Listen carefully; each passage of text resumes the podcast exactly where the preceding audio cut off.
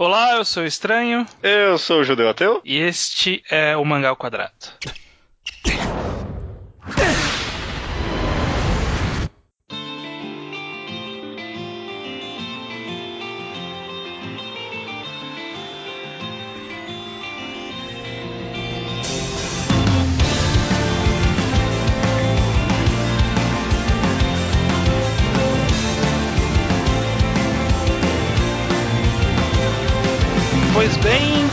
bem-vindos para mais um Mangá ao Quadrado, seu podcast semanal sobre mangás. Maravilha, cara. Só nós dois dessa vez? Tenho a impressão que faz tempo. É, deve fazer. E nessa semana vamos ter um mangá enquadrado, Uhum. que é quando nós falamos sobre um mangá com spoiler, certo? Corretíssimo, corretíssimo. E dessa vez é daquela categoria que a gente fez poucos ainda, de Uhum. que é de um arco específico e não do mangá inteiro específico. E dessa vez vamos falar de Haikyuu e vamos falar de um jogo específico de Haikyuu. Vamos falar da segunda partida entre o Karasuno e o. Já esqueci o nome, caralho. Alba Josai. Alba Josai.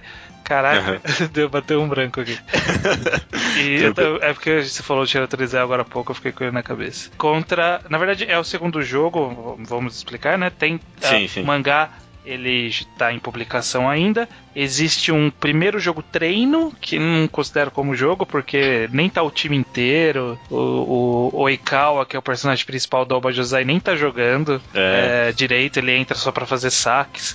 Aí tem o primeiro jogo que é de fato um jogo oficial num campeonato, e aí tem o segundo jogo que é no segundo campeonato. Correto, correto. E então a gente vai falar desse segundo jogo principalmente, embora acho que vai fazer algumas referências ao primeiro, tem umas coisas Sem anotadas. dúvida. Ao mangá É. inteiro, possivelmente. É, e aí vão ser dos volumes 15 ao volume 17. Exato. E Exato. também é do final do anime, da segunda temporada do anime. É essa partida que encerra a segunda temporada do anime. Então, eu imagino que seja bem próxima a adaptação, então não deve ter tantas diferenças. A, Não, gente, bem parecido, bem parecido. a Sim. gente vai ter só diferenças quando for citar a arte ou alguma coisa do tipo. Mas, fora isso, em termos de enredo e personagem, quem viu o anime tá apto a ouvir esse podcast. Maravilha, cara, maravilha. Então, vamos começar com os spoilers aí. Quem não leu o mangá vai ler, porque é muito bom mesmo. Haikyuu é muito bom. Melhor mangá de esporte desde Slam Dunk, né? É, Então, vale muito a pena. Cara, Haikyuu é bom demais, né? é muito bom. Vamos começar fazendo uma leve referência a em que situação estamos quando estamos chegando nesse segunda partida, que foi o que a gente fez mais ou menos quando a gente falou de Slandan, que foi outro mangá de esporte que a gente escolheu uma partida. Uhum. Vamos, vamos situar as pessoas nesse arco. O Karazuno perdeu pro Shiratorizawa, pro Shiratorizawa não, pro- pro pro a Josai. primeira partida deles. a- na primeira partida deles no campeonato anterior, que foi o que eliminou eles do campeonato Exato, né? exato. É, é, entre pontos relevantes dessa partida, a gente descobriu que o Oikawa ele era um puta de um sacador É. e ele sabia gerenciar bem o time ali, ele era bem o, o grande rei, né? Que é como o, o Renato o Renato apelidou ele, né? Grand King. Aham, É. sim, sim. É. Tem o ponto importante do Yamaguchi, que ele perdeu, né? É. Um dos melhores momentos do mangá, esse. Tem o, é, o saque que o Yamaguchi erra logo pro finalzinho ali do mangá. Tem um mini arco que ele trabalhou o Tanaka, que tipo o cara tava sempre sacando no Tanaka, o Tanaka tinha que superar isso. né? Ele dá um tapa na cara, né? Bom, é bom esse, eu gosto também. Tem um mini arco do Suga, que é que ele entra pra substituir o, o, o Kageyama. Kageyama? To- Eu tava pensando em Tobio, mas eu ia falar, ninguém vai reconhecer se eu falar Tobio. não, não, é Kageyama no mangá. Kageyama. É, ele entra pra substituir o Kageyama, que tá meio agitado na partida, perdeu meio senso ali de, do que, que tinha que fazer e tal. É, E ele aí- entra justamente como desenvolvimento pra ele, né? Pra É. tipo, ele aprender que ele tem que cooperar com as pessoas, né? Se É. comunicar com as pessoas num jogo. E não só isso, desenvolveu também o Suga, né? Que era. Teve um mini arco ali de um personagem do terceiro ano que tava no, no time desde o começo, e aí no último ano dele ele é substituído. Tipo, ele fica como reserva primeiro ano. do É, primeiro ano, né? Então desenvolveu um mini arco aí. E aí acabou resultando no Kageyama sendo mais entrosado com a equipe e tudo mais. É, e aí, após isso, após essa partida, a gente teve toda a decisão dos terceiranistas de, de continuar no time, né? Porque eles, é, eles iam ter que ou decidir estudar para passar de ano ou continuar na, no time. E eles decidiram Uhum. continuar para tentar a última vez nesse torneio que. nesse segundo torneio que vai ter. E aí cada um vai, vai num mini arco de treinamento, cada um aprende uma coisa nova ali. É, teve o, teve, teve o arco de treinamento no, no, em Tóquio, né? Foi nesse meio termo aí que Sim. aconteceu o arco de treinamento em Tóquio, que também é um excelente arco do mangá, né? Cada um aprende Sim. uma coisinha. O negócio é feito bem vagarosamente, né? Todo mundo erra muitas vezes, né? Até chegar nessa partida aqui em que dá tudo certo, né? Sim, é são quase interessante. 10, quase 10 volumes, né? Entre o final da partida e o começo começo dessa segunda. Então, eles tiveram muito desenvolvimento aí no meio. Teve vários jogos também nesse torneio, né? Uhum. Teve um jogo. É, teve uns jogos irrelevantes, aqueles times whatever, que ninguém vai lembrar, que eles é. enfrentaram. E aí, é, pouco antes da partida com o Karazuno, o Shira. O... Caralho, o Shira na, na câmera da cabeça. o Babojosai ele uhum. ganhou do da Teco, né, que tava passando por uma reestruturação. Da Teco é o time lá da Muralha de Ferro, que aí saiu, eh, diferente do Carazo, nos terceiranistas saíram para esse torneio, então eles estavam totalmente diferentes. Tinha o cara lá com o saque, o, o, o cara do saque não, né, o cara levantador, o, levantador alto, é, o levantador gigante que dá tudo errado. Era uma partida que era óbvio que eles iam perder, né? É, mas, é, é mas, mas, eu, eu tô confiando que isso vai plantar pra uma pra um tipo quando o mangá virar de ano, que eu espero que aconteça aconteça muito, porque uhum. tem muita ponta que dá para reaproveitar no segundo Cara, ano. Cara, primeiro, ótimo que você comentou isso aí, porque acho que esse é um bom ponto para começar, porque mesmo antes dessa partida contra o Bojosai começar, acho que a coisa mais impressionante que esse mangá fez foi criar a dúvida. Foi criar a dúvida dessa partida, porque mesmo antes da partida começar, você não sabia se o Karazo ia ganhar ou não. É muito difícil isso acontecer em mangá de spot, cara. Principalmente, eu, eu acho que num jogo que não é uma final, eu nunca senti isso, cara. Eu não sei você. Eu não é. consigo lembrar, pelo menos. De um mangá que você sente que o time pode perder. Que não seja uma partida final. É, é, é, bem complicado, porque na verdade é, é, justamente isso, né? A gente tá acompanhando um time uhum. como protagonista da história. Se o time perde e é eliminado, você não vai mais acompanhar aquele time. Exato. Né? A não ser que o mangá decida continuar por mais um ano, mais um campeonato, alguma coisa do tipo. Já aconteceu em outros mangás de time principal perder, que eu, que eu me recordo. É, a Hiro no Sora acontece isso, Ace acontece isso, Baby Steps, que é um mangá de tênis, um carinha só, ele acontece isso. A Shield 21 acontece isso, mas acontece mal menos. Na ah, verdade, ah, acontece bem mal menos. Eles perdem, mas não são eliminados. Não, é péssimo isso aí, a Shield. O Slandank tem disso, né? Eles perdem pro Kainan, mas a gente também sabia que eles não iam ser eliminados ali. Sim, sim. É comum existir a derrota, mas é comum existir a derrota quando tem um senso de que vai continuar. Sim. O exemplo que eu citei, por exemplo, do Dino Ace é um bom exemplo, porque eu, porque eu tô muito querendo que o, o, o Haikyuu siga os mesmos passos de Dino Ace que é um mangá que conta a história de um time que é que é bem forte no, no Japão como um todo. Eles não são campeões, mas eles estão sempre ali nos tops. É, eles, eles seriam o equivalente ao Alba Josai, por exemplo. Eles uhum. não são o Shiratorizawa, mas eles estão ali. E aí, quando eles perdem no torneio lá, que é um spoiler lá do meio, mas ninguém vai ler. É, não tem problema. É, esse nesse ponto. É, quando eles perdem nesse torneio, já tinha sido dado a dica de que, ó, os terceiristas vão sair, já tinha personagem que, tipo, ó, vai entrar no que vem, ele tá avaliando se vai entrar nessa escola ou não ano que vem. E aí já plantou essas ideias e aí virou o ano e aí cada todos os personagens tiveram que ser retrabalhados, o time teve que ser reestruturado, escolher novos aces, esse tipo de coisa. Uhum. O Haikyuu ele pode fazer isso, porque ele plantou tudo para fazer isso também. Foi brilhante, cara. Eu achei muito brilhante. Porque acho que no final, quando você tem razão, talvez eu consiga pensar em uns mangás que eles poderiam perder, mas nos casos que eles poderiam perder, exatamente, há um senso de continuidade daquele time. Só Sim. talvez o exemplo de Dino Ace seja justamente o, o bom exemplo, a exceção para mim, porque eu não consigo pensar em nenhum outro mangá. Sim. E aqui é até difícil dizer o quão proposital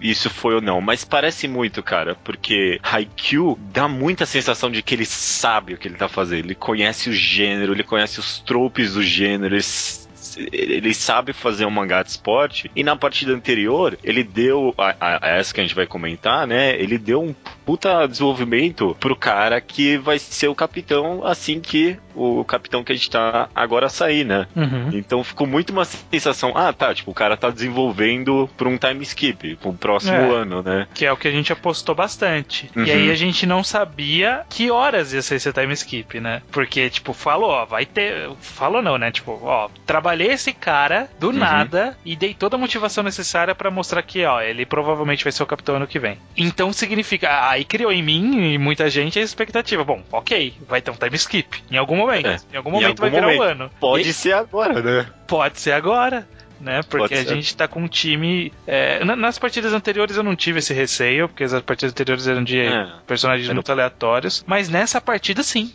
nessa, nessa partida ele pôde trazer isso, porque foi construído com essa possibilidade. O Carazo não é um time que ele, ele era bom contra medianos, mas ele contra time bons, ele não era bom. Ele, ele, ele foi é. para aquele torneio, para aquele arco lá de treinamento, ele perdeu para todo mundo, sabe? Um Exatamente. Exatamente, cara. Esse é outro aspecto que faz essa dúvida crescer em mim, porque o time perde, cara, no mangá. O time perde, vira e mexe, ele perde. No começo ele perdia bastante, aí chegou esse arco de treinamento, ele só perdia pro times fodas, né? Sim. Então, tipo, deu essa sensação de que a derrota é uma possibilidade mesmo, sabe? O senso de continuidade que a gente fala, é, eu acho que até na arte, em certo aspecto, tá presente, porque eu sempre comentei que o cara sabe diferenciar muito bem, para mim, pelo menos, primeiro, segundo e terceironistas, sabe? Sim. Principalmente nesse período de vida, tá certo, né, cara? A gente cresce muito nesses três anos. Então, até na arte, pra vocês ficar pensando, pô, tem um chão aí pra ele fazer os personagens crescerem, né? Então, tipo, realmente tem um senso de eles podem perder, porque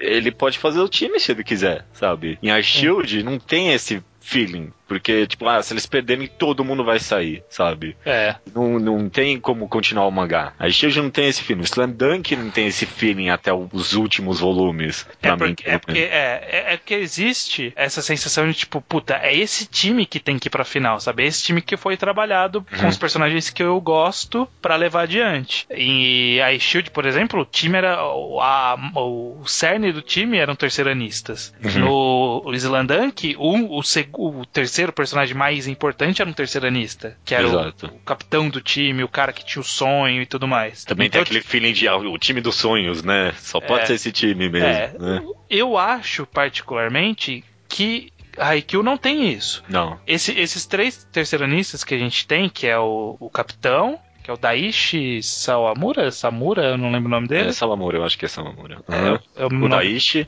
É, aí tem o Suga e tem o, o Almani, que é lá o Ace. Sim. Esses três, embora todos sejam bem importantes, né, de alguma forma, é, eles não são tipo o centro das atenções. Eles foram desenvolvidos o suficiente para a gente confiar neles, saber a personalidade deles, eles serem utilizados nas partidas e fazer sentido pra gente, e tá lá e mostrar, pô, esse cara ajuda bastante na defesa. Esse é o Ace, aí ele tem o desenvolvimento que como Ace ele tem que conseguir derrotar o, o bloqueio adversário. É. Né? Teve o arco disso. Mas é, é, é isso. É isso. O brilho tá nos primeiranistas e no Nishinoya. Porque Nishinoya... e no Nishinoya, porque no Nishinoya, né? No Nishinoya. Uhum, uhum. É, e o Nishinoya também tem esse papel, tipo, meio lógico, né? Porque o time é ruim, nos, o time é horrível em defesa, então tem que ter um cara ali que é perfeito na defesa, né? É. Faz até meio que sentido logicamente. O cara... E é um bom personagem, né? Sim. Eu adoro o Nishinoya também. É. E a gente tá dizendo tudo isso para dizer que a gente entrou nesse jogo não sabendo o que ia acontecer. Uhum. Não dá para saber o que vai acontecer. Obviamente a gente tem aquela sensação de, pô, normalmente em mangá de esporte, quando um time perde e ele tem uma revanche, ele vai ganhar. É é o que a gente espera. Só que o, o Haikyuu quebrou tantos conceitos até aqui. Pois é. Que a gente ficou assim, puta, mas ele vai armar alguma esse cara. Esse é cara, ele só foi possível isso porque ele passou a confiança, cara. Ele passou a confiança de que ele sabe o que ele tá fazendo e ele tem a coragem de fazer o que é correto, sabe? O que é melhor para a história. E no final eles ganharem essa partida foi para mim, provavelmente o melhor da história. Foi o que mais desenvolveu os personagens, né? E, e, e é o que mais acrescentou para tudo. O próximo jogo contra o Shiratorizawa faria muito sentido eles terem essa partida, porque teve um todo um preview para isso, né? Teve Sim. todo tipo, uma expectativa e tal. Então, meio que faz sentido lógico eles ganharem essa partida. Mas, eu lembro que na época que eu tava acompanhando, eu lembrava muito que o próprio Abojazai também tinha esse mesmo desenvolvimento com o Shiratorizawa. Sim. Com o, o Ace fodão do do Shiratorizawa. O Oikawa, ele só podia fechar o arco, verdadeiramente fechar o arco de desenvolvimento dele, se ele tivesse a partida contra o Shiratorizawa e ganhasse, né? Sim. É só assim que fecha o arco dele. Então, alguém no meio disso tudo ia ficar com o arco aberto, né? Sim. E você não sabe quem né, cara, é uma dúvida muito tensa. O mangá inteiro, até a última página, é. não sabia quem e, ia ganhar. Isso que eu falei dos terceiranistas não tão expressivos no Karazuno é totalmente contrário com o time é. do, do Oba Josai. Porque os, os personagens mais relevantes para a história nomeados nele é o Oikawa e é uhum. é o Iwazumi. Izumi, é, alguma coisa assim, é, né? Que é o ex-amigo lá do time lá do Kageyama. Eles são terceiranistas, sabe? Uhum. Então, tipo, eles.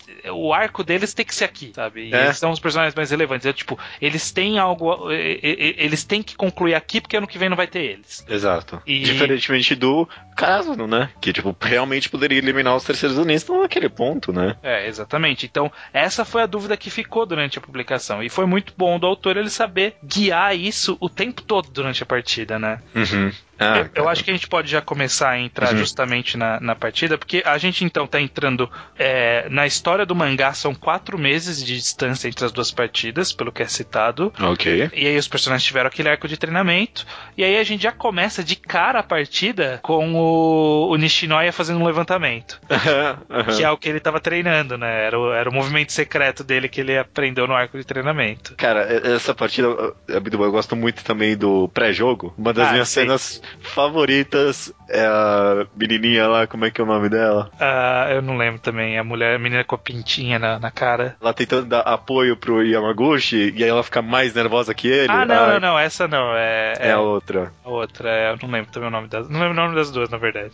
Não, também não. É Mas bom. a menininha lá tentando dar apoio pro Yamaguchi, ela fica mais nervosa. É. Cara, todos os pré-jogos do Karaza não são bons. Ela fala, nossa, te colocaram na partida nessa situação, que absurdo, como pode isso? Nervosa aqui. Eu, gosto, eu achei que você estava se referindo àquela cena que a bola tá voando em direção a, a, essa menina e aí aparece a outra manager mais, mais experiente, lá que tem uma pintinha na boca. Assim. Tira que ela para a bola, assim. Com uma pose cool, né? Nossa.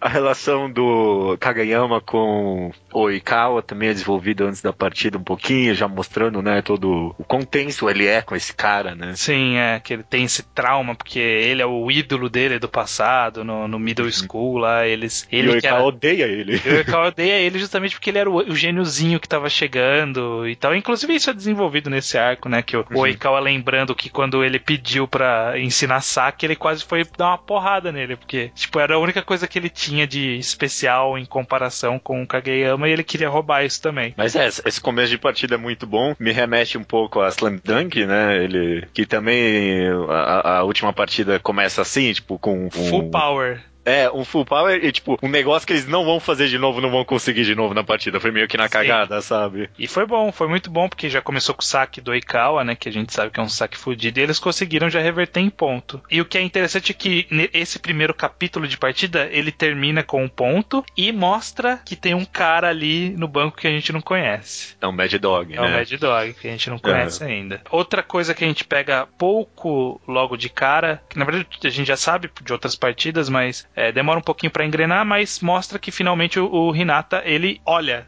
né, pra onde ele tá. É, sacando, né? Cortando, né? Uhum, é, cortando, desculpa. É, é, finalmente fecha esse arco, né, desse saque, desse corte milagroso dos dois, né? É. Realmente, essa partida é cheia de referência a outra, né? Realmente fecha o arco, porque na partida anterior ele. Ele não conseguia passar pelo bloqueio, porque os caras tinham descoberto que ele não olhava, então era Exato. fácil, tipo, ele só cortava pra frente. E aí teve todo um desenvolvimento depois. Ele brigou com o Kageyama no arco de treinamento, eles ficaram tretados por um tempo. É, e aí finalmente quebraram essa magia aí, né? Literalmente, né? O autor ele faz um quadro que é tipo uma parede despedaçando com o corte pro lado que ele faz, sabe? Ele tá uhum. olhando, ele conseguiu mirar pro lado e desviar do bloqueio. Em certos aspectos, eu acho que é um, é um bom crescimento pro mangá isso, porque meio que o mangá meio que se livra do único aspecto mais fantasioso que ele tinha, né? Era o cara, ah, eu consigo cortar com os olhos fechados, né? E um mangá se livra disso e agora é, é meio que, entre aspas, 100% realista, né? E, e, o que eu acho bem interessante, inclusive, é que o mangá ele tira esse, essa limitação, mas ele já coloca outra na mesma partida, né? Que o, o, o cara lá, depois de algum tempo, ele percebe, tipo, ó, o Renato não consegue fazer um, um cross aqui, né? Que, é, a gente consegue pro... direcionar o corte dele, né? É, então ele, ele não vai ele consegue olhar, mas ele não tem ainda, né, o domínio 100%. Ele não consegue fazer alguns cortes um pouco mais complexos. Uhum. Então, ao mesmo tempo que ele mostra que existe um avanço, ele ainda não tá lá. Ainda não é, tipo, o top cortador e sabe fazer tudo. Não, ele ainda uhum. tem muito a melhorar. E, e, funciona também como um, dois lados da mesma moeda, né? O, o, autor, ele sempre tenta não colocar um time muito na frente do outro durante a partida, porque justamente, né, os caras conseguiram pegar o saque do Ekawa de primeira, né? E Sim. parecia que eles estavam na frente, e ainda por cima teve esse, esse corte do Hinata, e logo depois eles, o, ele põe de novo o Bojazai um pouco na frente, mostrando que, tipo, ah, não é tão fácil assim, né, cara? É,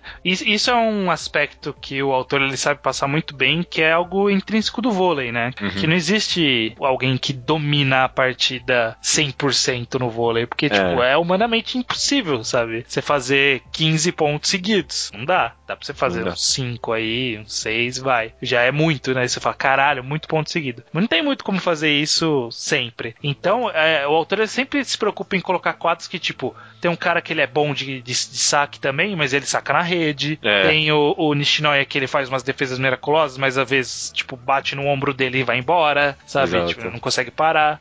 O não tem muita corta, não tem jogada bloqueio. individual nenhuma, né, nesse no vôlei, né, a não ser é. justamente o saque, né? É, não, e não tem nada que tipo é 100% infalível, sabe? Hum. Não é Kuroko no basquete que o cara arremessa e ele sempre vai acertar se ninguém pular na frente dele. Não, às vezes o cara sozinho ele vai errar, ele não vai conseguir pegar, ele esse tipo de coisa. Uhum, e, então uhum. o autor ele sabe trabalhar isso muito bem e ele trabalha isso nesse primeiro tempo, é, nesse primeiro set, mantendo a partida bem equilibrada, mas com o Carazo num passo à frente ali, porque ele tá treinado e tá pegando eles de surpresa. O Eikawa não engrenou, o Eikawa erra bastante nesse comecinho. Sim, sim, sim. Ele aumentou a força do saque ali, né? O é. comprometedinho. É muito interessante. Saca pra fora. Uhum. E também tem a entrada justamente do Mad Dog, né? No final do jogo, que é fantástico, né, cara? É, bem no finalzinho do, do é, desse primeiro set. É, uhum. desse set, que é tipo, na última partida, justamente no set point, ele entra e, e, a gente fala: quem é esse cara que nunca trabalhou? Tá colocando aqui no meio tá do jogo. Tá colocando aqui no meio. Esse é um trope que ele não conseguiu escapar, o, o autor de Haikyuu. Sempre tem um time que, tipo, os caras jogaram uma vez com esse time e quando vão jogar de novo tem um personagem novo. É. O, o Slanduck tem isso, a Shield tem isso.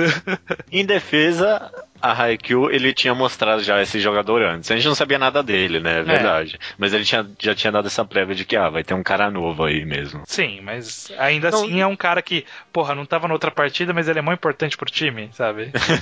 é, ele entrou depois. Então, é, é, é, o trope, é o trope. Ele é não escapou, não, cara. Tá, tá aí grudado, né? Eu concordo com você que o autor é, não faz nenhuma jogada miraculosa, né? Nem nada. Inclusive, eu acho que ele conhece tão bem, sabe, o, o gênero do mangá esporte que tem vários, não várias partidas, vários jogadas. Tem várias jogadas que ele faz uma puta construção, tipo, ah, essa, essa é a jogada e aí quebra totalmente. Sim. Que eu acho que eu lembro bem é o do Hinata. Ele tá lá indo pra cima e é a primeira jogada de fundo que ele vai fazer, né? Sim. Ele tem um puta hype assim, ó, oh, minha primeira jogada do fundo. E aí vai lá o Oikawa e dá o bloco, sabe? É uma, tipo, uma cena bem pequena, assim, meio que até irrelevante. Mas o cara sabe fazer isso constantemente pra gente não ficar confortável, sabe? Tipo, qualquer coisa pode dar errado. O próprio Oikawa tem um saque que é mó bonito, né? Que tipo, ele corta, ele saca e vai bem no meio dos personagens. E aí eles nem conseguem se mexer para defender. E aí a bola foi para fora. A bola foi pra fora. Inclusive é importante isso, né? Porque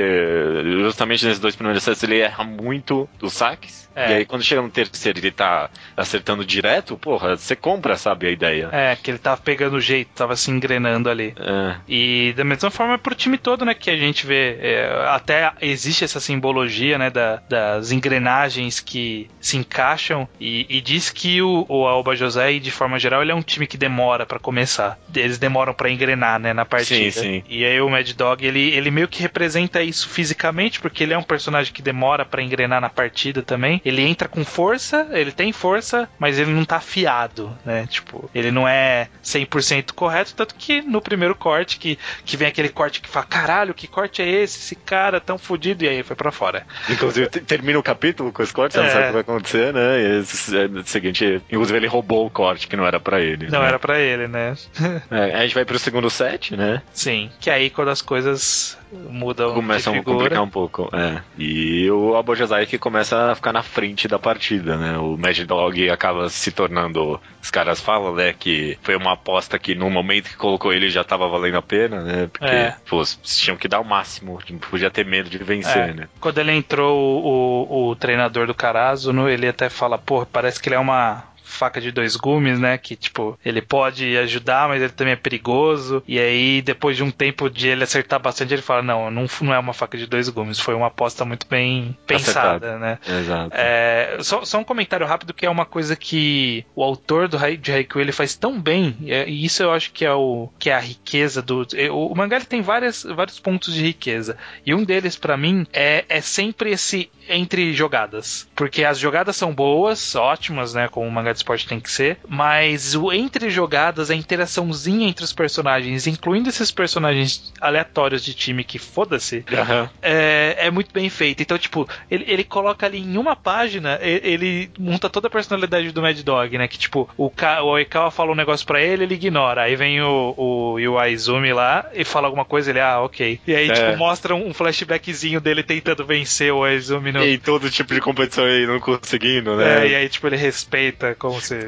Fosse batilha mesmo, é, né? então é muito bom, cara. É porque é... é, muito. É uma coisinha, é um, é um quadro. É um quadro na página anterior e um quadro na, na, na, na página seguinte. E só isso, tipo, é uma construção tão boa, sabe? Uhum. É, é, é esses, esses Esse é o personagem. Né? É, esses mínimos detalhes que tornam a Rock tão interessante. Que, que nem um personagem que até que tô aprendendo a gostar bastante, acho ele engraçado, o meio awkwardness dele, ele é meio awkward, é o carinha com o cabelo espetadinho pra cima do, do Alba Josai. Ah, tá. É um cara aleatório lá. É um cara aleatório ali, mas eu, eu gosto dele. Agora ele tá tendo uma certa repetição no mangá. É, é cara, é divertido. É, enfim, de qualquer jeito, né, o, a Bojazai tá indo pra partida e o Karasu não tem que dar o contra-ataque, né? Eles colocam o, o como é que é o nome do cara? É, o Suga, né, pra fazer uma jogada ali, uma diferentona, né? É, colocar dois, dois levantadores, deixar, tipo, em dúvida quem que vai. Os dois levantadores na partida ao mesmo tempo, o uhum. que, que isso vai significar e tal. Porque realmente o Abu José tava muito na frente, né? E é, é um, um, aspecto que eu acho interessante é porque a gente tá acostumado com o, o Kageyama, né, como levantador, e a gente tá acostumado que, tipo, pô, por que, que ele é um levantador foda? Porque olha que ele. Olha como ele é milimétrico, aí mostra o levantamento dele fazendo arco certinho, e aí põe o alvo no ponto que ele quer que a bola vá, e aí vai em linha reta se for necessário, ou faz a curva se for necessário, ele ajusta a jogada, e aí, tipo, mostra como ele é meio super poderoso e a gente fica, pô, mas o, o Oikawa ele não é melhor e nunca mostra desse jeito o Oikawa, mas mostra que tipo ele movimenta o time inteiro, sabe? É. Ele manda pra pessoa certa, ele faz ele sai dele a jogada, só que ele não é o astro da jogada. E uhum. a gente sabe que ele é o astro porque ele é o astro, né? Mas não é tipo, não chama atenção na jogada a participação dele. É, só no saque.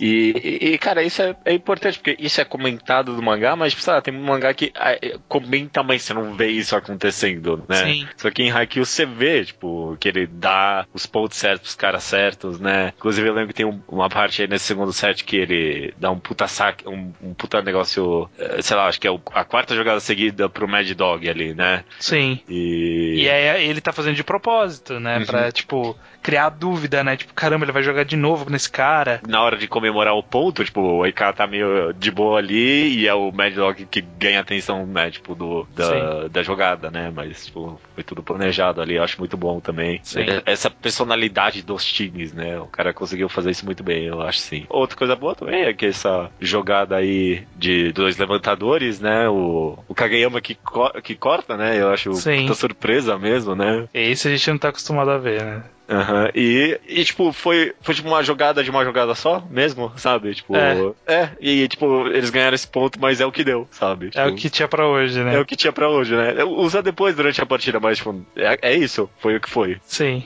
Eles continuam atrás, e aí tem os melhores momentos do mangá, né? Que é a entrada do Yamaguchi, né? É, pouco depois é, mostra que o Albo José ainda está muito bem, muito na frente. Ele abre, sei lá, 4, 5 pontos de vantagem. E aí chega, né? Vamos pôr Yamaguchi e acaba o, o 15 volume, né? A gente. Nesse. Por favor, me coloque no jogo, né? Ele parado ali. Sim. Aí você fala, Cara. ih, caramba, e vai vir, vai vir aí. Eu, eu lembro muito bem dessa empolgação. É, De, de ver esse capítulo e falar, puta, lá vem. lá vem. Não, porque a esse ponto, ne- nem é dúvida, você sabe que, tipo, o cara vai acertar essa. De alguma E- forma. Aí você fica querendo saber como que vai acontecer, né? É, você não sabe o que vai acontecer, mas o desenvolvimento do personagem foi tão bom, tão preciso, tão. Porra, cara, é isso que. é, Foda-se se eu tá sabendo, eu quero.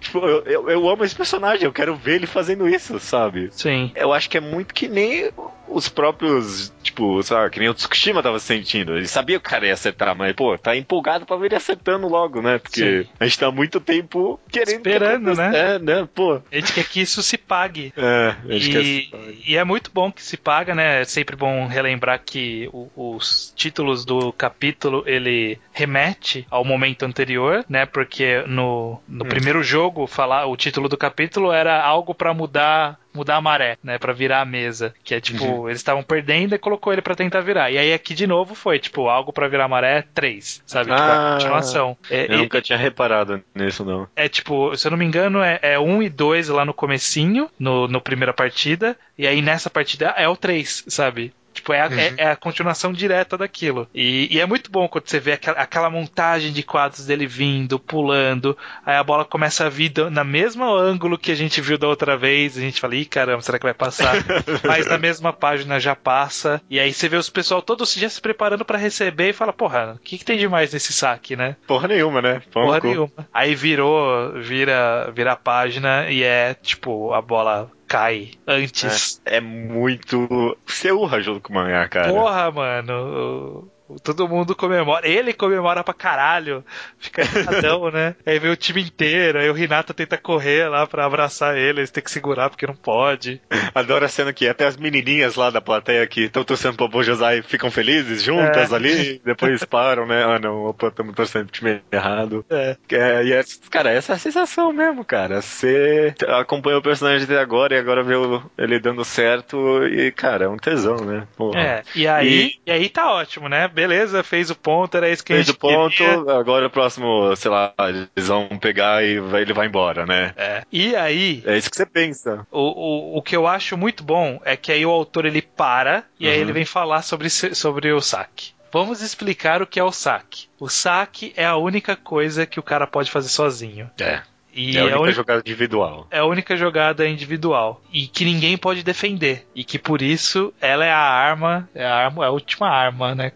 Que dá pra você atacar sem nenhuma defesa. É, do vôlei. É a última vôlei. arma do vôlei. É. É. E aí, ponto de novo. Puta Ponto de merda. novo. Caralho, mano. É muito imprevisível isso, cara. Desprevisível. E aí, e aí, tipo, nem tem o mesmo brilho o segundo ponto, mas ainda assim você fala: caraca, outro ponto, mano, parabéns.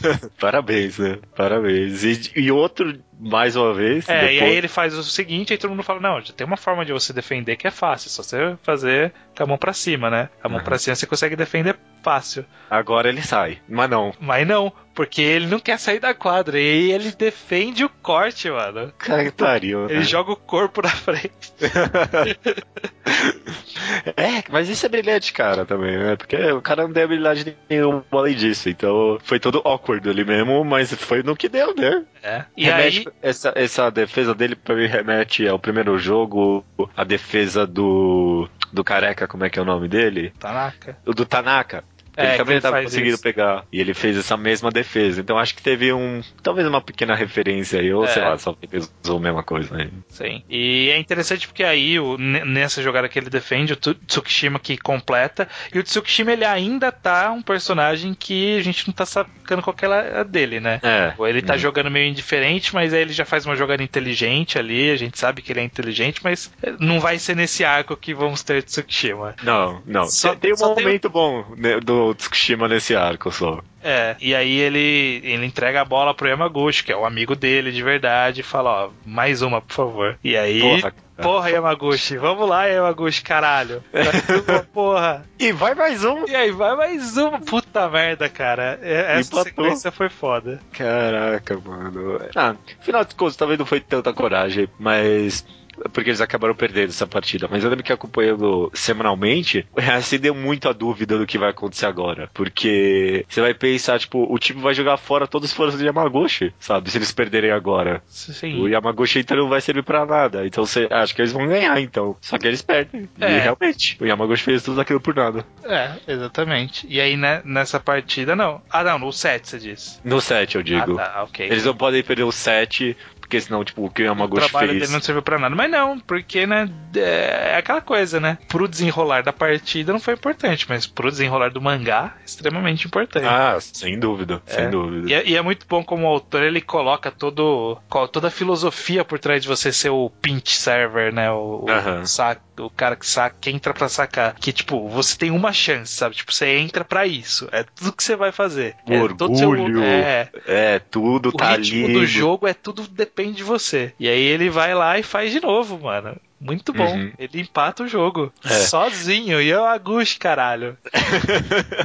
Você fica muito empolgado. E é interessante justamente todo esse discurso, né? Porque assim que o Yamaguchi sai, né? Uhum. Você tem ali o Oikawa, né? Voltando pra sacar. E ele e repete o mesmo discurso, né? Exatamente, isso- isso. é, é, eu tava chamando a atenção pra isso justamente por essa construção. Porque a gente a gente teve, né, o, o- Tipo, termina, eles empatam, e aí acaba terminando esse arco, esse set, perdendo. Uhum. E aí, no próximo set, no terceiro set, que é o set decisivo, que eles não podem perder mais, é o Ikawa, né? Na verdade, tipo, É. isso já foi no final do, do primeiro. do É, foi no final do segundo set. Foi meio Mas- que em contrapartida a todos esses saques milagrosos aí do Yamaguchi. O cara repete o discurso, tipo, de que Exatamente. o saque é a Master Power jogada do vôlei, né? E Exato. No final das contas o saque do Oikawa era muito mais importante do que o saque do Yamaguchi, né? Por isso que eles conseguiram vencer esse set, meio que pensando narrativamente, né? É, exatamente. Isso que é o interessante, porque a mesma construção que serviu pro Yamaguchi foi meio que uma escada pra construção do Oikawa, sabe? É. Porque, tipo, aí a gente falou, caramba, como um serve, um, um serve, um serve, é que eu tô Um pensando saque. em inglês, um saque muda tudo, né? Olha É. como o Yamaguchi conseguiu fazer. Aí vai pra modo Oikawa, e a gente sabe que ele saca pra caralho. É. e ele, de fato, ele vai lá e manda dois pontos seguidos, né? E meio que acaba virando o jogo mesmo ali. Exatamente. É, cara, muito bom. E aí acaba bom. esse segundo set com eles perdendo. E é isso, né? Segundo set perdeu. Porra, Yamaguchi não serviu pra nada, mas o pessoal vai lá e fala: Não, na próxima vez você vai fazer de novo e tal. Não, a culpa foi deles, né? É, a culpa foi sua, eu fiz tudo o que podia. É. Porra, seis pontos, mano. Se a gente perder, a culpa é de vocês.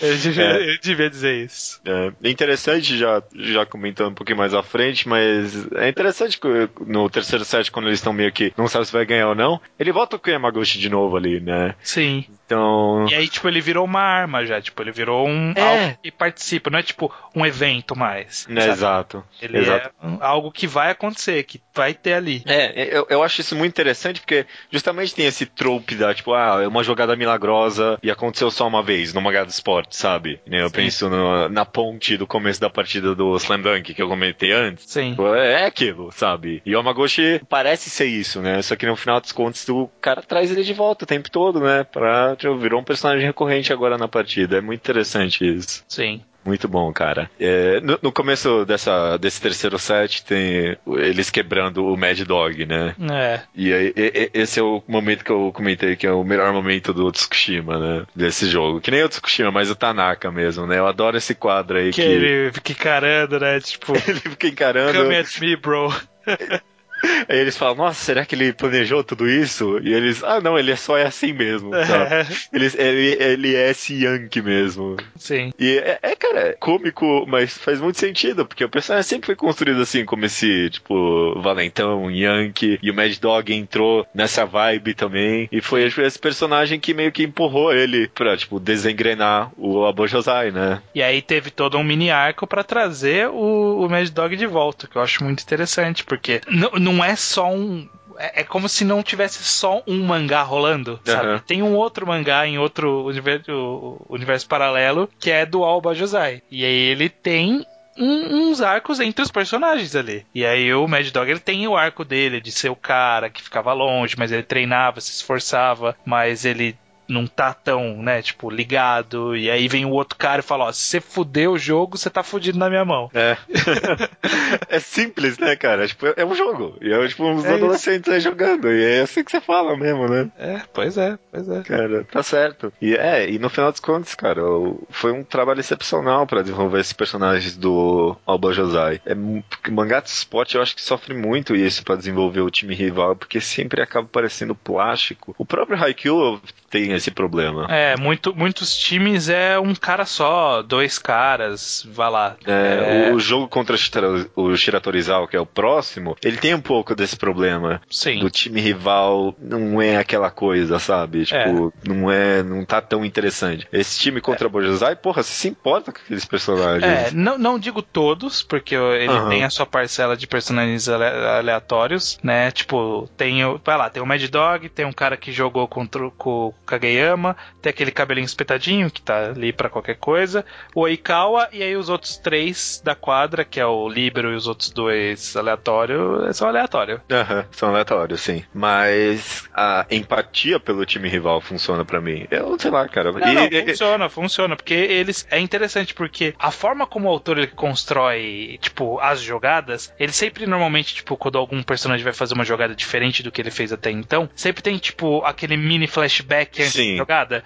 Tipo, uhum. ó, o cara treinou isso, ou ah, estão confiando nele. E aí isso é pro Hinata, isso é pro Kageyama, isso é pro Almani, quando ele errava os saques lá. Os... Mas a mesma coisa pro cara do cabelo espetadinho que consegue dar o corte um pouquinho mais comprido uma hora ali. Exatamente, sabe? igual foi com o Mad Dog, igual tá sendo com esse cara do cabelinho espetadinho. Então, tipo, é um tipo de estrutura que o autor ele respeita pros dois lados. E uhum. isso é o tipo de coisa que alimenta a gente, porra, mas quem que vai perder então? Você tá tratando é. os dois times iguais. Porque nas outros jogos, os outros jogos anteriores a esse, foda-se os, os, personagens, sabe? Tipo, não tinha esses flashbackzinhos, você sabia, sei lá, no máximo um jogador você vai lembrar depois. É. Então, você não se importa tanto. Mas aqui aqui ele já estava construído bem melhor isso. E aí você fica, caramba, né? Os dois estão construídos então, porra. Os dois dá pra seguir. Quem vai pra frente, né? Lembro que na época até considerava a possibilidade do. Tipo, deles perderem e aí ele, tipo, terminar mostrando de fato o jogo contra o Abujazai contra o Shiratorizawa, sabe? Sim, ah, fazer sim. esses caras serem o protagonista do mangá por um tempinho aí. Sim. É muito louco, cara. É muito louco. E, e são personagens carismáticos, no final das contas. Que nem, eu,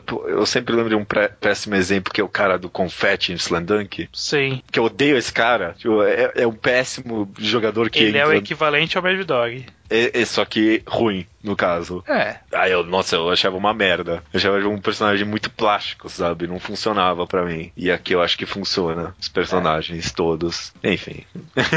é isso, cara. É, é, isso. Eu adoro essa cena aí, então, com o Tanaka, que ela funciona, funciona logicamente. Tem essa cena depois foda com o Mad Dog todo o desenvolvimento e tudo mais. Ele, e aí ele volta, né? Mas meio que volta tarde demais, né? Mas não, não é bem tarde demais, né? Não, Porque não. O, tio, o, esse, esse set ele vai bem rápido na história e ele vai muito equilibrado. É, é, toma lá da cá, porque mostra que o Renata, sei lá, consegue cortar reto para baixo, mostrou o carinha de cabelinho cortando para outra direção, aí coloca, tipo, é, tá sempre pau a pau ali. É um uhum. ponto para cá, um ponto para lá e os, o placar vai indo, vai indo junto. Tem aquela simbologia das velas, né, que tipo, o cara tem que manter a vela viva. Sim, sim. Entra em Yamaguchi, não dá em nada. É. Tem um, um ótimo fente ali correndo do Renata. Adoro essa cena que ele tá escorregando no chão meio Sim pra baixo, assim. É muito bom, cara. E aí, aí vem e volta saque do Eikawa. E aí tem um ponto decisivo ali, uma hora, né? Que o Nishinoya não tá na quadra, né? Ele, é, e aí entra o Suga. O Suga é, é, cara, essa construção é excepcional. É um dos melhores momentos da partida. O Suga entra, aí a bola vai pro outro lado para receber o corte o Suga consegue, e aí eles, tipo, ah, e agora? O que vai acontecer? E o Kageyama, tipo, dá um fente na bola, sozinho. E é ah. fantástico, cara, é uma surpresa pra mim. É, é verdade, verdade, eu lembro disso. É muito bom. Um momento tenso, você fala qual a jogada que vai rolar, e aí ele faz o fente e funciona. E é um quadro silencioso, não tem nada, só os personagens olhando. Fantástico, cara. Que pegou o próprio time de surpresa, né? Tipo, mostra a cara do, do, do pessoal do Karasuno todo, tipo, caramba, que ele fez? Me pegou de surpresa, porque eu não lembrava dessa cena na releitura. Aí quando eu reli, caraca, é verdade, teve essa cena. Muito bom, É. muito bom. que foi o ponto de virada, né? Uhum. Que, que é onde eles conseguiram virar, porque tava empatado 24 a 24, eles fizeram 25 a 24 e foram pro match point do Carazuno. Exato, exato, cara. E aí, esse match point é o último jogo da partida, é o último ponto da partida, né? Nossa, que é um puta de um rally, por favor, né? vamos, vamos- relembrar, né? Tem o, tem o saque do, do Suga, e aí o Tanaka defende de qualquer jeito, e aí tem ataque sincronizado, e aí o, o, o Oikawa ele faz o puta de um levantamento apontando pra direção onde ele vai levantar. Puta cena é, dramática, né? Dramática, Ele cara. aponta muito- e, e- e levanta lá pro outro lado da quadra, e aí o cara pula e faz aqueles, daqueles marquinhos no chão quando o cara vai pular. cara, muito bom. E meio que mostra como, tipo, não é- é bonito, sabe? Não, é meio é- sujo É tudo, uma sabe? zona, é uma zona, não é só jogada bonita que é feito o vôlei. É, Ainda tipo, mais no final, né? Que tipo, tá todo mundo meio desesperado. é mó- é feio, sabe? A bola bate na rede e o cara pega, De tipo... qualquer jeito e bate na cara do Suga quando o cara corta. Tem, me- tem meio que uma sensação meio, tipo, de guerra, assim, sabe? Sim, As pessoas estão morrendo ali, sabe? Foda-se. Sim. E aí termina, né, com... A mesma jogada que É. matou o, o Renato na última partida, né? Que, tipo, ele foi todo confiante que ele ia fazer o ponto, que ia salvar o time, e ele perdeu no partido anterior. Exato. E aí, dessa vez ergueu pra ele e ele conseguiu mirar a bola direitinho e cortou certinho. Foi, Exato. foi pra mão do Eikau e o Eikau não conseguiu salvar. Exato. Eu, eu acho muito bom, cara. Muito brilhante. Foi a maior eu gosto? matemática final do manga, dessa partida, né? É, o que eu gosto disso é que, justamente, poderia ser muito fácil pro autor e seria fácil e seria previsível. Uhum. Se ele ficasse, pô, agora que eles estão empatados, vai ficar ponto lá, ponto aqui, ponto lá, ponto aqui. Porque ele já fez isso várias vezes no mangá. Até os 30 pontos, né? É, tipo, ah, agora vai um ponto aqui, um ponto lá. Olha como está equilibrado essa partida. Você não precisa disso. Às vezes a partida termina logo em seguida, sabe? É, logo em seguida do set point, né? Foi, e foi lá. Exatamente, foi exatamente o que aconteceu. E aí ele concluiu muito rapidamente e, e- e pegando todo mundo de surpresa. É. Não, nem tanto. Aqui, aqui no- já tava. Nesse finalzinho já tava com uma cara de que o Alba José ia perder, porque tipo, teve um flashbackzinho do Oikawa. É, quando tem flashbackzinho, pode considerar. Dead flag, né? É, é Dead Flag. Flashback é Dead Flag. E aí ele Uhum. conseguiu vencer. Perdeu, Ah, mas, né? É isso aí. Vida que segue. Vida que segue, cara. O, a pós-partida é muito boa também, né? O, o fala pra ele agora é um a um, né? É. E eu, e eu adoro, cara, a cena do Oikawa junto com o Ace ali do Shiratorizawa. Eu adoro, cara, porque o cara vai lá todo metidão, né? Achando que sabe de tudo. E aí o Kawa fala de novo, né? Esse tema que repete no mangá sobre orgulho, né? Sim. Sabe? Tipo, Não esqueça desse meu orgulho. E aquele lá, cara, porra, mano, personagem foda pra caralho, viu? É, e aí ele joga a previsão, né? Aham. Um corvo, uma multidão de corvo pode matar até um, Uma águia. uma águia. E, é, e aí acaba esse arco que vai depois resultar na próxima partida, que a gente não vai comentar aqui. É tão abrupto esse final, no final das contas, né, ele cara? é bem abrupto, né? Porque, tipo, foi subindo tanto a tensão e. eh, Eu tenho a impressão, na verdade, até eu vejo pelo tamanho das minhas anotações aqui, que eu tinha muito mais coisa anotada pro primeiro e pro segundo set do que pro terceiro. É. O terceiro ele foi muito uma sucessão de eventos. Uhum. E eu não falo isso como um demérito, na verdade. Não, de forma alguma. É tão frenético, né, cara? É, porque vai e vai rápido. Porque é isso mesmo, não tem que ficar enrolando. Não tem, precisa, precisa ser dramático ponto a ponto em todo. e durante a partida inteira, sabe? É. Você já fez os desenvolvimentos dramáticos necessários, vai pulando os pontos, sabe? O vôlei é muito ponto. Não dá pra você ficar. Não dá pra você ser Kuroko no basquete e querer fazer drama em cada ponto, sabe? É, exato, cara. É- é- ele é muito honesto nesse aspecto, cara, Haikyuu. Porque às vezes vai e às vezes, tipo, some um set inteiro. O primeiro e o terceiro set, São muito rápidos. muito rápidos, cara. Muito rápidos. E é um jogo tão importante, né? Sim. Mas o cara simplesmente mostra o desenvolvimento que tem que mostrar, dá importância, longos capítulos, porque tem É. o que tem que ser, que nem o caso do Yamaguchi ali, né? Tipo, um, um ponto pra cada capítulo ali, praticamente. Pois é.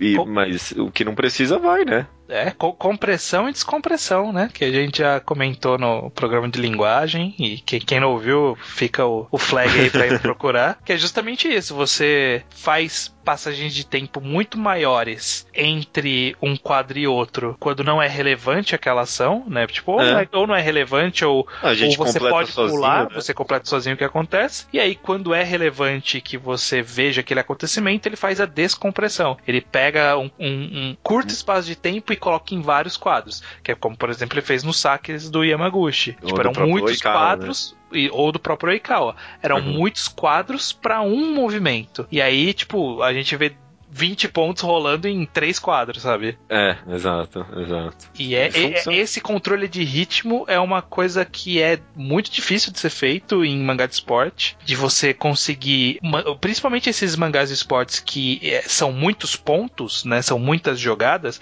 porque se por exemplo é futebol, você vai lá e fala, tipo, ah, eles ficaram jogando para lá e pra cá e agora vai ter um gol, sabe? É, ou, ou no beisebol, ah, eles ficaram jogando ali e aí agora vai ter um rebatedor foda. É, Sabe? só que em, em vôlei tem um cronômetro ali rodando, né? Não, é, é Diferentemente. um cronômetro, né? é- não, mas tipo, é um cronômetro de ponto. Porque, É, tipo, diferente de. Porque basquete tem literalmente um cronômetro. Mas o cara faz aquele cronômetro durar quanto você quiser, né? Sim. Só que em vôlei, tipo, chegou nos 25 tem que terminar, sabe? É. No máximo 30. Passou de 30 é muita forçação, sabe? Sim. Então é- é- ele tem que fazer as coisas acontecerem naqueles pontos. Eu acho que o cara faz muito bem e não exagera. Ele mesmo sofre com isso em algum. no próximo jogo, por exemplo. Eu acho que enrola Sim. demais. Sim. Mas, cara, o cara faz isso no mangá semanal e funciona tão bem, cara. Acompanhar esse mangá semanalmente é muito bom. Sim. É muito bom. A gente se vira e mexe comenta que um mangá. Parece um mangá semanal que tem to, é, mensal, só que tem toda semana, sabe? Porque acontece tanta coisa, né? E, e esse controle de saber o que acelerar, o que manter devagar, é o que mantém sempre o mangá interessante, É. sabe? Porque a gente. Pô, a gente teve partidas interessantes, teve acontecimentos legais no mangá antes dessa partida aqui. Teve vários momentos legais, vários quadros muito bons, aqueles quadros emblemáticos. é, sei lá, da primeira partida, aquele quadro que o Nishinoya pega a bola com o pé. É.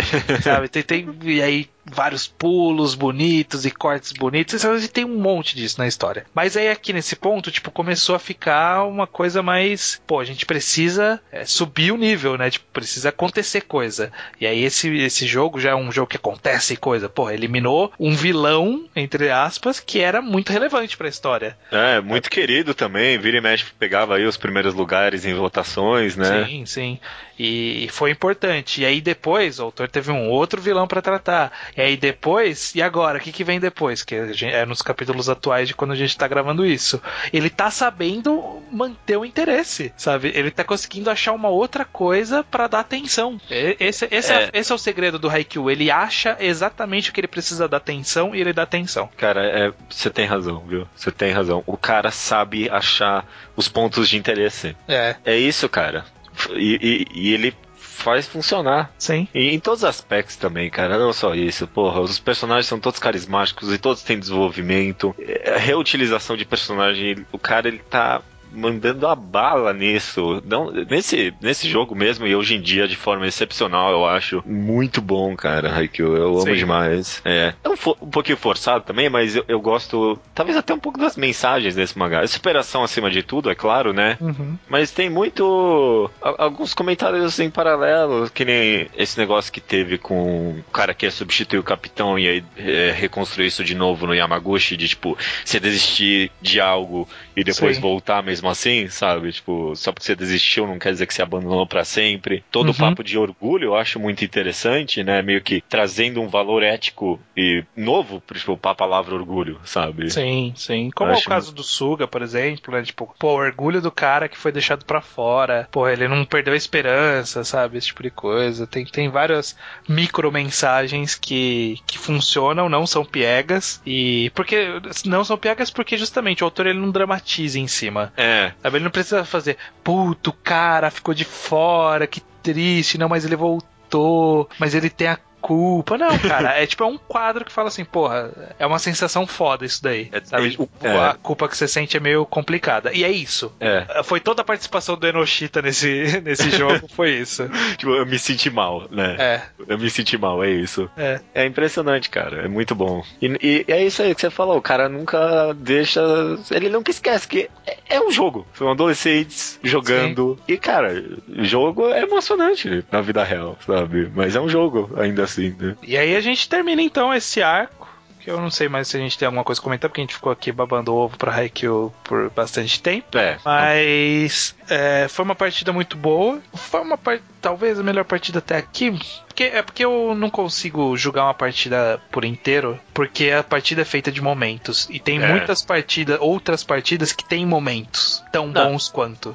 É. Sabe? A próxima partida tem o melhor momento do mangá, pra mim, por exemplo. Porque você é fanboy do Tsukishima. Não, e porque é o melhor momento do mangá. Não, você sabe que é. Você sabe que é. Que é o Yes. É o yes dele, cara. Vai se foder, melhor momento do mangá. Vou até procurar depois o capítulo aqui pra ler. Se você souber Ah. de cabeça o número, me fala aí. Eu te falo depois, cara. Eu, eu, eu viro e mexo, eu releio, e mesmo na releitura você. Porra! Yes, cara. Yes. Tsukishima, pô, é, é. E, Pois é, vários jogos tu tem momentos. Então, tipo, eu não vou falar, porra, a gente falou do melhor jogo aqui, não. A gente falou de um jogo muito legal, muito bem feito, e talvez o melhor overall, mas que tem muitos bons momentos que se repete ao longo do mangá inteiro. Isso, É. que, isso que é excelente Haikyuu. Você não precisa, tipo, falar, não, lê até essa parte, essa parte é boa. Não, ele é bom o tempo todo, sabe? Realmente, não, um se- jeito. Não, não saturou ainda, né, cara? É. Não é que nem a Shield que chegou um momento ali, ah, esse aqui é o melhor jogo e nunca vai ter um melhor, sabe? Exatamente. exatamente. É. Beleza. Então vamos encerrar aqui essa parte de Haikyuu. Eu espero que quem porventura ouviu esse podcast porque só viu o anime e tá esperando a ter- terceira temporada, que com certeza vai ter, porque fez sucesso. Sim, sim. Leia o mangá. Leia o mangá, leia o Leia mangá, mangá, vai pro é. mangá que não tem, não tem erro, vai direto pro volume 17, que é onde parou. é, você pode, pode fazer isso, É, pode fazer isso. sim. Eu acho que você vai entender tudo se você pegar do volume 17 pra frente. Uhum, vai sim, vai sim. E, é, cara, você se apaixona porque é bom demais, né? Exatamente. cry.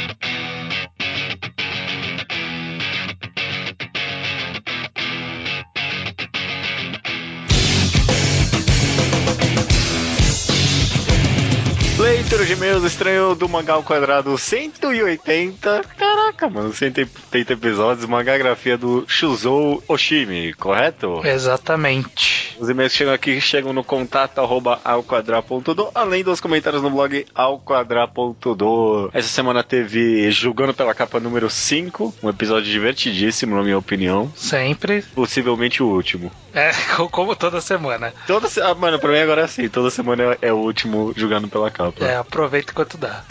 Vamos lá pro Slowpoke Report, sessão onde as pessoas mandam notificações do passado, de coisas que a gente recomendou no passado elas leram, ou de programas antigos, ou qualquer outra coisa que não se encaixa nos comentários do programa. Começando com o Thales, que ele deu um feedback bacana sobre os mixtapes que a gente fez recentemente. Não, não tão recentemente, mas os últimos mixtapes que fizemos. Sim, sim. Ele comentou que achou estranho, o estranho, no caso eu, não conhecer The Book of Mormon antes do programa, né? Que eu comentei na última, é, último Slowpoke Report lá do. Na última, última leitura de e-mails. Conhecia, na verdade. Eu conhecia as duas primeiras músicas e falava, puta, muito legal, parece ser bem divertido. Só que eu nunca fui atrás porque não tinha onde ver. Acabei ouvindo por. Porque, porque sim. Não, ok. Mas eu Foi já conhecia, já. Já, já sabia do nome, pelo menos. Mas, é, né, eu já sabia do nome e as duas primeiras músicas. Eu poderia ter colocado, mas eu preferia conhecer a história inteira, enfim. Uhum. E eles disse só que não gostou de ter ocupado duas semanas o programa. Mas é, esse não era o plano original, na verdade, Não, né? a, a cu- a culpa foi minha. A culpa foi minha, Thales. Eu- Era, era pra gente lançar os dois episódios numa semana, sei lá, com uns dois dias de intervalo, mas aí eu, eu não lancei.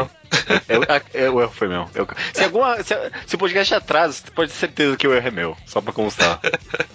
se esse podcast é atrasado, a culpa é minha. Porque já tá aqui comigo. Eu só tenho que upar ele. Eu não tenho que fazer quase nada. E mesmo assim eu consigo atrasar. É, Próximo aqui. É o Jorge Jostak, quer saber se agora foi anunciado que Nisekoi e vão terminar na Jump, né? Na mesma edição. Se vai reativar Nisekoi, né? Na lista de finalizados, né? Talvez o Slowpoke reporte aí ao programa de listas, né? hum, não.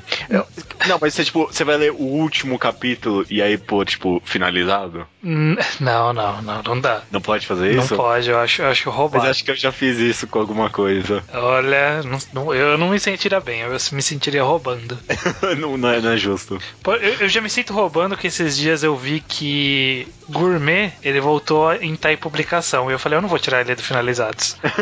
ah, chega, né? tipo, já tem mais capítulos novos que eu não li, mas não, tá finalizado. Voltou o Scan ou o cara, tipo, pegou o mangá do o e autor voltou? voltou. Não, o Scan ou o cara? O autor, o autor original. Cara, mas que filha da puta também, né? É, eu falei, não, vai ficar aí finalizado, eu quero nem Ah. saber. Faz um Gourmet 2, outro título, alguma coisa assim, pelo menos, né? Não caga a lista das pessoas. O Anderson Gomes, 23 anos, Maceió, Alagoas, formado em engenharia química e numa fase meio solanin. Acho justo. Ele mandou e-mail das coisas que ele anda lendo ou leu. Ele está lendo Dice, o cubo que muda a porra toda. Aham. Leu Pum Pum, leu Bitter Virgin. A gente não, não recomendou, né? Nunca recomendou, Eu não. nunca mas vi. eu tenho, eu tenho um texto dele bem antigo, mas eu não sei se eu gosto muito desse texto, não. Depois fui conversando com as pessoas sobre mangá, não sei se eu gosto tanto dele no final das contas, não. É, ele também leu Anara Sumanara, que chamou de obra de arte. É mesmo? E Green Blood. Uhum. É, e ele também quer saber por onde andam os textos do Leonardo. O recado do Leonardo é que perguntou se ele estava de férias. Na verdade é que o Leonardo ele queria fazer alguma coisa diferente, só que ele não consegue terminar. Ele tá tentando Ele- algum tempo aí. Tá uma jornada muito divertida pra ele terminar o vídeo dele, mas supostamente ele, essa semana, é, é- agora vai. É, essa agora- semana, agora vai. Ele disse que agora vai, mas ele tá tentando. Tá, tá uma jornada longa. Nos bastidores tá uma jornada longa e engraçada. É muito, cara, é muito. O último aqui no Slowpoke Report é o André D. Carvalho, não D. Carvalho, mas D. Carvalho, 18 anos, terminou de ler, de ler A Chita no Joe, gostou muito do final e também achou um bullshit o, o lutador selvagem. Ah, tá, esse aí todo mundo fala. Então, É. falam, um cara, tipo, Uhum. Tarzan ali no meio, né? Sim. E lamentou que o final fosse um pôster do mangá, né? Que, tipo, eles, o pessoal posta esse, essa última página em todo lugar. É uma pena mesmo, né? Você, É. você acha que, tipo, influencia tanto no final, tipo, saber essa última página, assim? É meio ruim, né? É, É É meio né? ruim. Seria legal se não tivesse, porque eu acho que teria muito mais impacto. Mas Hum. a cultura pop não deixa. É tipo, sabe, saber que o Darth Vader é o pai do Luke. É uma coisa que se você. Ô, louco!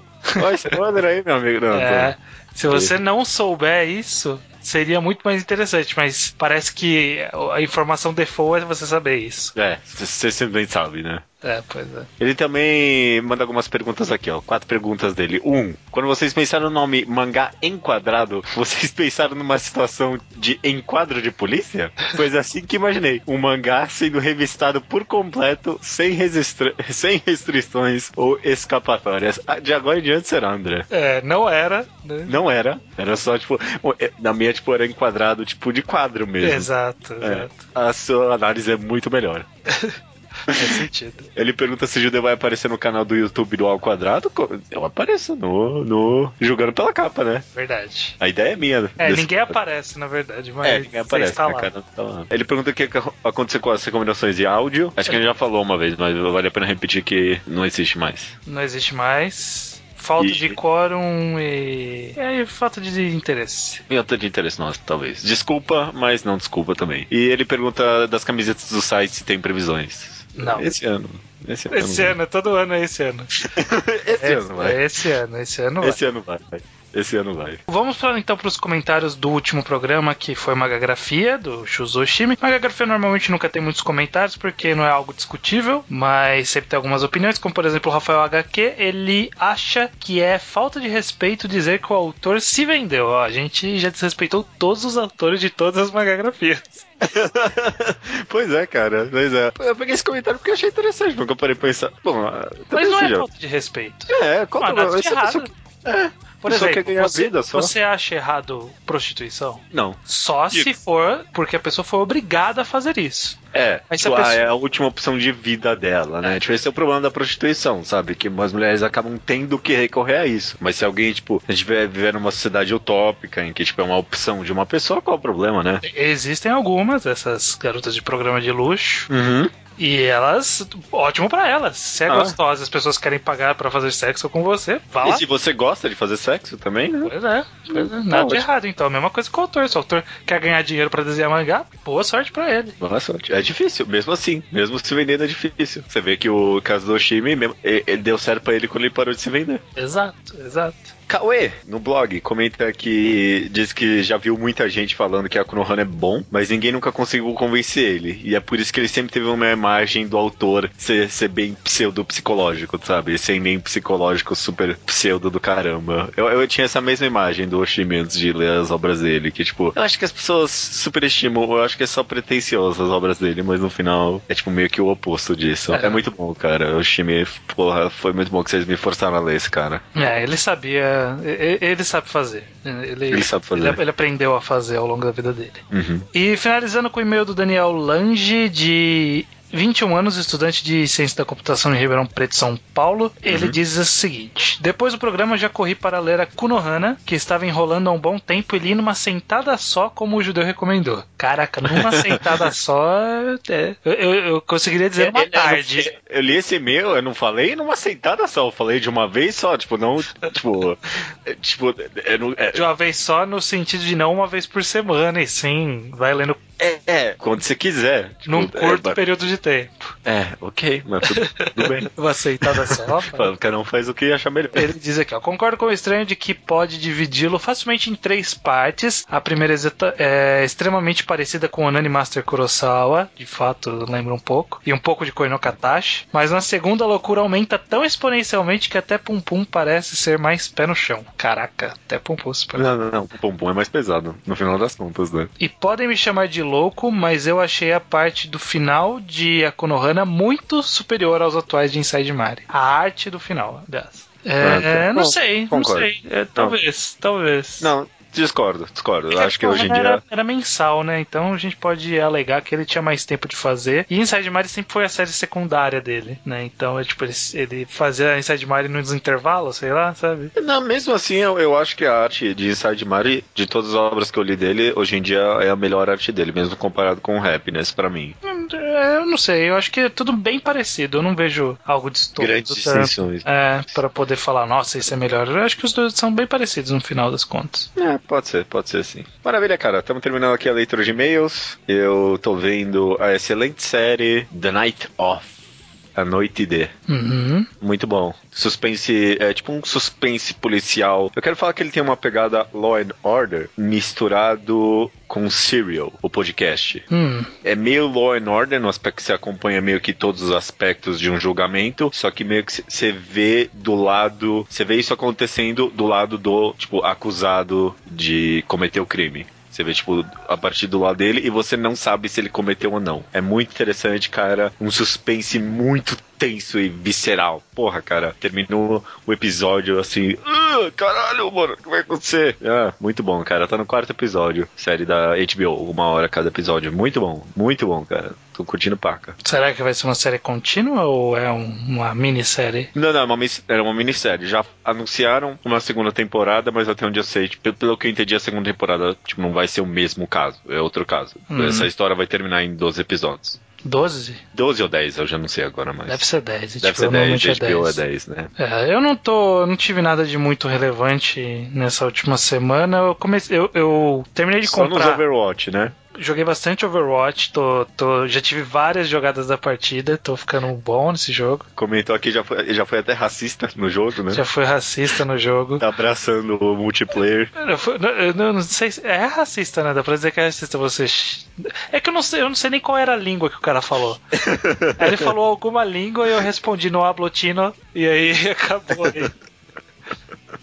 Ok, cara, ok. Eu, eu já, dei rage kit numa partida já. Falei, se tinha uma merda sair no meio da partida. Eu tô, tô, tô jogando demais. É, mas eu, eu terminei de comprar uma- aquela coleção de encadernados da Panini do Capitão América, da fase do Brew Baker, Uhum. que começa com o Soldado Invernal, e aí eu peguei pra reler o Soldado Invernal pra tomar a tacada só. E é, foi- é sempre bom relembrar que a história do Soldado Invernal é muito legal, muito bem feita. Gosto muito como o cara amarra a mitologia com uma história moderna e faz funcionar o retorno de um personagem que morreu há 40 anos atrás. O que é difícil nos quadrinhos, né? Que é muito difícil. Parabéns É. pro, pro Brew Baker de fazer isso funcionar. Eu, eu li só uma parte, eu, eu, eu, não, eu não peguei a vibe, não. Mas tipo, eu li uma parte da metade. Eu tinha que ler a história inteira, eu, eu errei aqui. Tem que ler a história inteira. Um dia, quem sabe. Mas aí eu já comecei o segundo volume e vamos ver pra onde vai. Pra onde vai.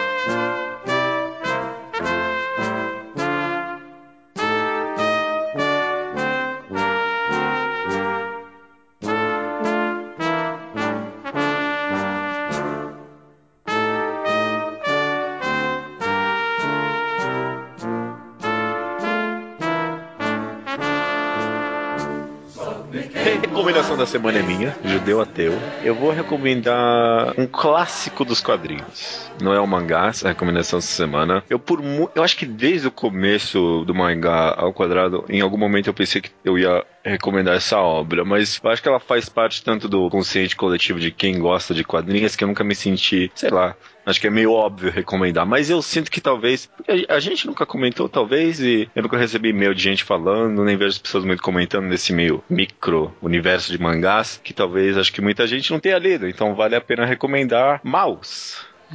Mouse. Muita Você, gente não leu, eu não li ainda. você não leu, cara. Eu sei que você não leu. E você deveria ler porque é excepcional. Pra quem não sabe, Mouse é, é uma história de holocausto. Mas é muito mais do que isso, na verdade. É a história do quadrinista de Mouse, o autor, O Art Entre- Spillman, né? O, o Art Spiegelman, exatamente, entrevistando o pai dele sobre a vida dele e como é que ele passou pelo holocausto ju- judeu, no caso. É muito metalinguístico nesse aspecto.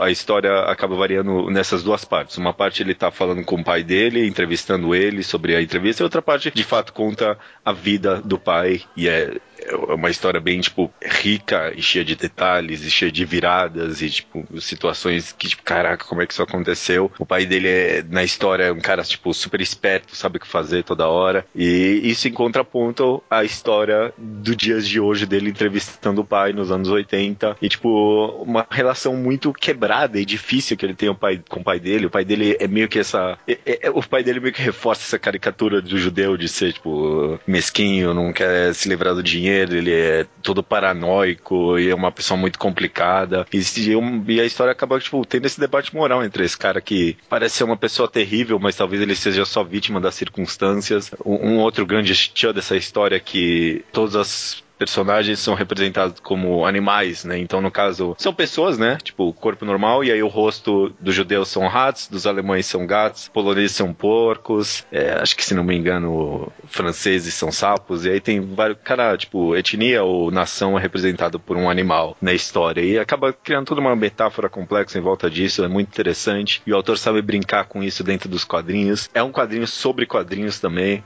o cara comenta sobre. Em, várias, em algumas partes ele comenta sobre a arte sequencial como arte. É muito rico. É o único quadrinho da história, até onde eu sei, que ganhou o prêmio Pulitzer de literatura. Merecidamente, cara. Não, não merecidamente ser o único quadrinho a ter ganho, mas tipo, ele merecidamente ele ter esse prêmio porque é algo excepcional. Vale é, o hype que essa história tem é merecido, cara. Porque eu reli outro dia desses e é todo ano eu releio porque é muito bom mesmo, uma história tão fechada, tão bonita. Acaba passando umas mensagens sobre autoria, sobre vida. É muito complexo. É, é sempre bom recomendar alguma coisa que é, é de conhecimento geral, mas ninguém lembra de recomendar, sabe? Uhum, Tem, mu- tem muita coisa que é assim por aí. E quadrinho não é diferente. Principalmente porque, assim, é um clássico, todo mundo conhece e recomenda, mas, sei lá, sites especializados em quadrinhos estão mais preocupados falando que Cavaleiro das Trevas e Watchmen são os melhores quadrinhos ever. Exato, exato. Às vezes quando uma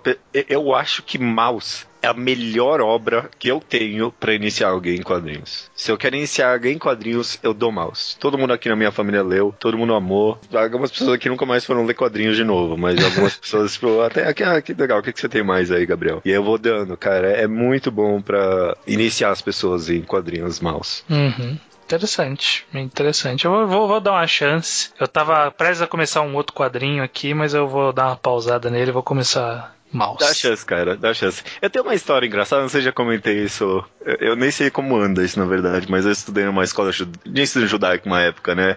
Não sei se já contei essa história aqui no podcast. Eu tinha um, tinha um livro muito chato que a gente lia, chamado Êxodos. Aí passou minha, minha época de estudo dessa parte, aí eu conheci Mouse e eu dei pra minha professora, e eu sei que hoje em dia as pessoas leem Mouse no lugar de Êxodos nessa escola. Eu não sei se, eu me pergunto se as pessoas odeiam ler Mouse ou não nessa escola. Olha, será que você mudou para sempre a educação judaica na cidade de São Paulo? Pelo menos de algumas, de algumas, algumas classes, sim, gerações depois, com certeza. Uhum. Mas eu não sei, eu me pergunto porque, tipo, se eu dei a ler livros da escola, né? Mas me pergunto, eu acho que não, cara. Acho que não, bom. acho que quebra, quebra o conceito. É, foi algo tão diferente, né? Sim. Beleza, é, eu gostei aqui, realmente é o único a ganhar o Pulitzer mesmo. É, eles deram um Pulitzer especial para ele, se não me engano. Tipo, não tem uma categoria para quadrinhos no Pulitzer, obviamente, né? É. Eles ganharam um prêmio Pulitzer especial, tipo, uma categoria única, se não me engano. Uhum. Beleza, cara. Recomendação da semana é essa então. Mouse. Leiam Mouse, viu? É muito bom mesmo. Sempre tá num preço bom também, em promoções. É, ultimamente é fácil arranjar promoção, não tem desculpa. É. Não. Hum. Beleza, e só resta dizer então. Até semana que vem, cara. Exatamente, até semana que vem.